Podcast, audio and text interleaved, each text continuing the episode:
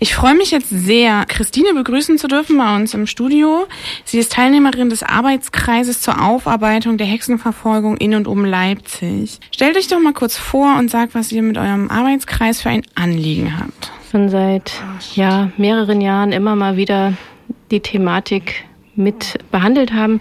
Der Arbeitskreis hat sich jetzt gegründet, nachdem im November ein Fachtag stattgefunden hat in der Frauenkultur, ein Fachtag zur Hexenverfolgung in Sachsen. Und da waren dann eben ähm, zwei, drei Referenten, Referentinnen da, die ein bisschen ausführlicher dazu berichtet haben, für die, die jetzt so einen Input haben wollten, was tatsächlich passiert ist, wobei das tatsächlich passiert immer relativ ist, weil man weiß unglaublich wenig und ähm, um da ein bisschen mehr Licht reinzubringen, haben wir uns getroffen und werden gucken, wie weit wir miteinander kommen.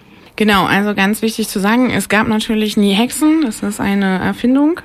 Und naja, Erfindung, es ist eine, ein konstruierter Begriff. Also die, es gibt, das Wort gibt es tatsächlich länger, es taucht sogar schon im Alten Testament auf, aber die Hexe hat diesen Begriff, äh, die Kirche hat diesen Begriff der Hexen wirklich konstruiert, weil sie ein Wort brauchte, ähm, um Menschen darunter zu packen, denen sie dieses oder jenes zuschreiben kann, konnte.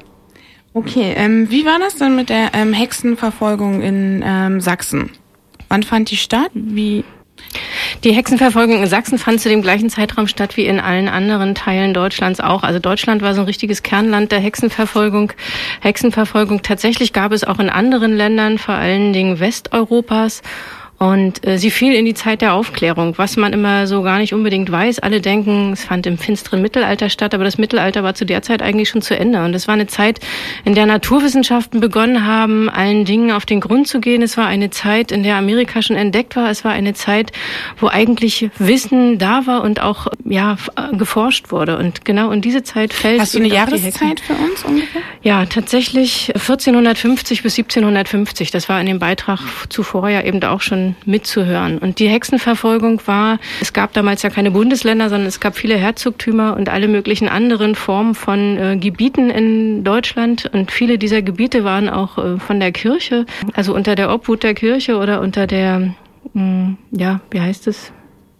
gerade einen kleinen Aussetzer, wie es heißt, also Regierung nicht, aber tatsächlich über die Kirche verwaltet oder der Kirche gehörend. Und äh, deswegen gab es große Unterschiede, wo wie die Hexenverfolgung stattgefunden hat, in welchem Ausmaß. Und tatsächlich ist Kursachsen, so hieß es damals, und das Gebiet war ein bisschen anders als das Sachsen heute, nicht das größte Land, also nicht das Land, in dem die größte Hexenverfolgung stattgefunden hat, aber natürlich gab es sie auch in Leipzig. Und das andere ist, äh, Karpzow wurde eben schon genannt, Hexenverfolgung wurde ausgeübt vom Staat. Also was zur Inquisition davor anders gelaufen ist, in den Jahrhunderten davor hat die römisch-katholische Kirche ja die Inquisition ins Leben gerufen und da sind auch Tausende von Menschen ermordet worden, vor allen Dingen in Spanien, in Frankreich, aber nicht nur dort. Und das hat die Kirche selbst ausgeübt. Da hat die Kirche angeklagt und verurteilt und äh, die Urteile auch vollstreckt. Bei der Hexenverfolgung ging diese Vollstreckung des Urteils und diese Anklage in die Hände des Staates über. Und das war der große Unterschied. Und um das, um das sozusagen rechtskräftig zu machen, da hat Karp so sehr dran mitgewirkt. Tatsächlich sind die Hexen nicht einfach nur einfach mal so angeklagt worden und dann sind sie verurteilt worden, sondern es hat Prozesse gegeben. Das ist der große Fortschritt in Anführungsstrichen, den aber viele tatsächlich auch als Fortschritt sehen. Es war, wurde Recht eingeführt und an diesem Recht hat Karp so mitgeschrieben und deswegen hat er auch so viele glühende Verfechter, weil auf einmal gab es Prozesse, es gab eine Anklage, es gab ein Gericht, es konnten Zeugen gehört werden. Wie sehr das alles belastbar war, das kommt nun auch wieder, auch in dem, was vorher gesagt wurde, deutlich äh, raus da kann man sich sehr darüber streiten. Also wie hat so ein Prozess dann tatsächlich stattgefunden und wie belastbar sind Zeugenaussagen und wenn Geständnisse unter der Folter erpresst worden sind, unter unglaublichen Schmerzen. Es gab also verschiedene Grade von Folter. Wenn unter der ersten nichts gestanden wurde, kam, dann wurde wieder das Gericht angehört, dann ging es wieder zurück, dann wurde nochmal gefoltert und ja, so weiter. Ja, ich habe auch in der Vorbereitung gelesen, dass die äh, sozusagen die Folterpraktiken oder die Gesetze zur Folter auch außer Kraft gesetzt worden sind teilweise, dass halt normalerweise eine Stunde gefoltert werden durfte und im im Fall der Hexenverfolgung halt das sehr viel gedehnter geworden. Da kann ich jetzt nichts Konkretes okay. zu sagen. Tatsächlich ist da sicherlich ganz vieles, äh, was wir gar nicht wissen, wie was genau passiert. Das ist erstens Jahrhunderte her und zum anderen hat es ja auch damit was zu tun, dass so wenig äh, da ist. Also es werden Akten ausgewertet, es kursieren immer Zahlen, wie viele Opfer es gibt. Und man muss aber auch davon ausgehen, dass unglaublich viele Akten verschwunden sind. Das ja, über die Jahrhunderte natürlich. Über die Jahrhunderte. Es gab Brände, es gab Akten, die nass geworden sind durch kaputte Fahrhausdächer. Es gab äh, Akten, die vielleicht auch verschwunden sind, weil Kriege. jemand sie nicht finden wollte. Es, genau, es gab Kriege und es gab einfach Altpapier. Also, ne, also Papier war ein wertvoller Rohstoff. Es wurden kiloweise Papiere auch für irgendwas anderes verwendet. Und deswegen finde ich immer so wichtig zu sagen, es gibt nicht nur diese Zahlen, die da belastbar genannt werden, 50.000, 60.000, 70.000 abgesehen von den Tausenden von Opfern, die schon unter der Folter gestorben sind oder die danach, wenn sie freigesprochen worden sind, das gibt es ja auch in der Hexenverfolgung, hat er ja gesagt, ein Drittel in Sachsen wurde zum Tode verurteilt, ein Drittel freigesprochen, ein Drittel Gefängnis, aber da sind auch Leute gestorben. Also es gibt ganz viele weitere Dinge, die da noch einfach ans Tageslicht müssen und über die geredet werden muss. Genau, das wäre jetzt meine nächste Frage, wie jetzt sozusagen der Wissensstand ähm, in der Gesellschaft heutzutage ist und ob dieses Thema für wichtig erachtet wird. Also ich kann mir gut vorstellen, dass es einige Stimmen gibt, die sagen, naja, Hexen und Hexer, die sind lange tot und wofür braucht es denn da jetzt eine Aufarbeitung? Es gibt doch viel wichtigere Themen. Wie, wie ist das? Also wie erlebt ihr das im Arbeitskreis oder? Also wir haben uns jetzt ein einziges Mal erst getroffen.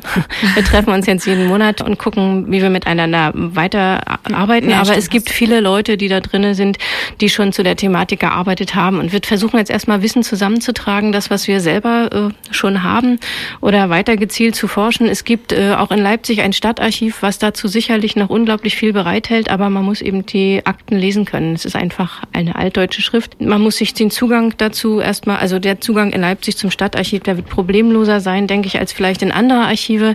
Es gibt überall kleine Kirchenarchive. Es gibt äh, ganz viele Materialien, die noch gar nicht ausgewertet sind. Das ist das eine. Frag mal nochmal. Naja, wie die, der Wissensstand in der Gesellschaft ist so. und wie die Anerkennung dazu ist. Also mhm. so die Anerkennung eurer Arbeit, wie du ja gesagt hast, also viele von euch ähm, ja. beschäftigen sich damit schon länger und werden dann ja auch Reaktionen geerntet haben. Mhm. Aber naja, das ist wichtig und das ist irgendwie ein großes Unrecht, was geschehen ist und es viel, findet in vielen ähm, Bereichen der Welt ja auch immer noch statt. Und es ist wichtig, sich damit mit der Historie auseinanderzusetzen und viele, viele werden ja auch vielleicht sagen, naja, es ist Jahrhunderte her, was soll das jetzt heute noch? Ja. Also wenn wir davon ausgehen, dass der Begriff Hexer ein konstruierter ist, dann kann man ja sagen, dass die Leute, die verurteilt worden sind, sie sind unschuldig verurteilt. Sie sind für Dinge verurteilt, die sie nicht begangen haben. Äh, selbst wenn man sagen kann wahrscheinlich, dass die Bevölkerung zu der Zeit an Magie geglaubt hat. Magie war damals etwas Alltagsrelevantes. Es ist nicht so wie jetzt, dass man sagt, alles Spinnerei und es gibt nichts, keine, keine Mächte, die irgendwie drauf auf irgendwas einwirken. Aber es ist eben auch nicht so, dass ähm, dass das, wofür sie verurteilt waren, dann wiederum plausible Geschichten waren. Selbst, also wenn es Menschen gibt, die irgendwie vielleicht äh, etwas, etwas sehr gut können, dann muss das noch lange keine übersinnliche Macht sein. Und ich denke, das ist auch etwas, was in die Heutzeit schwappt. Man muss sich da nicht so drüber aufregen, wird manchmal gesagt. Und Hexerei, naja, Hexerei, wenn man dran glaubt oder keine Ahnung. Heute wird gesagt, also heute wird Magie benutzt, um Alltag wieder spannender zu machen. Und da geht dann, und wenn es zu rational ist, dann ist ein bisschen Magie auch ganz nett. Und das taucht dann auch zum Beispiel in Kinder- und Jugendliteratur auf. Da heißt es dann Fantasy. Da kann man auch in viele Richtungen gucken, aber was es hat so ein bisschen was Folkloristisches bekommen. Ja. Was ich auch denke, gerade in der Kinder- und Jugendliteratur, das finde ich ganz spannend. Also Bibi Blocksberg oder Die kleine Hexe, das sind ja alles so Sachen äh, bei Harry Potter ja auch, die, die jetzt irgendwie sozusagen positiv kon konjunktiert sind, die halt irgendwie, wie man dazu stehen kann. Ne? Auf der einen Seite kann man sagen, das ist eine positive Aneignung, ja auch durch die zweite Frauenbewegung. Auf der anderen Seite vielleicht auch sowas wie, naja, es verharmlost irgendwie eine ganz schreckliche ähm, Episode, die, die ja auch immer noch stattfindet irgendwie. Also wie arbeitet ihr auch dazu? Ja, natürlich gibt es da auch verschiedene Meinungen dazu. Und das eine ist, dass in der Zeit der zweiten Frauenbewegung war das ganz wichtig, also eigenmächtig zu sein, also sich selbst eigene Macht zuzugestehen, an sich eigene Macht zu geben. Hexe hat ja ganz viele andere Umschreibungen, Hage Susa, Zaunreiterin, da gibt's ähm, ganz viele Projekte, die sich diese Namen auch gegeben haben.